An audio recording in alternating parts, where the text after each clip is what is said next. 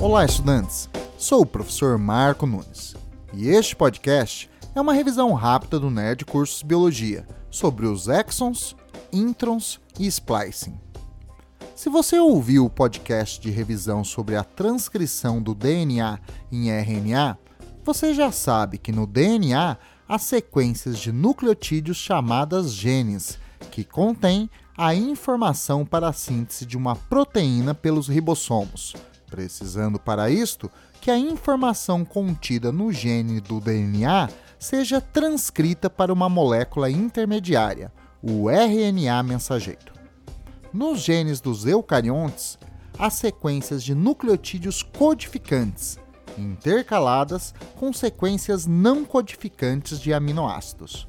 As sequências codificantes são chamadas de exons e as não codificantes são denominadas de introns.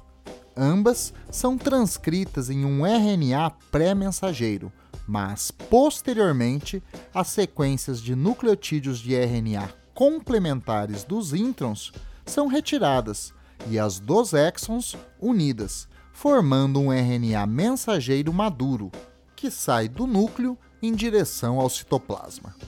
A retirada dos introns e a união dos exons é realizada por um complexo enzimático e é chamado de splicing.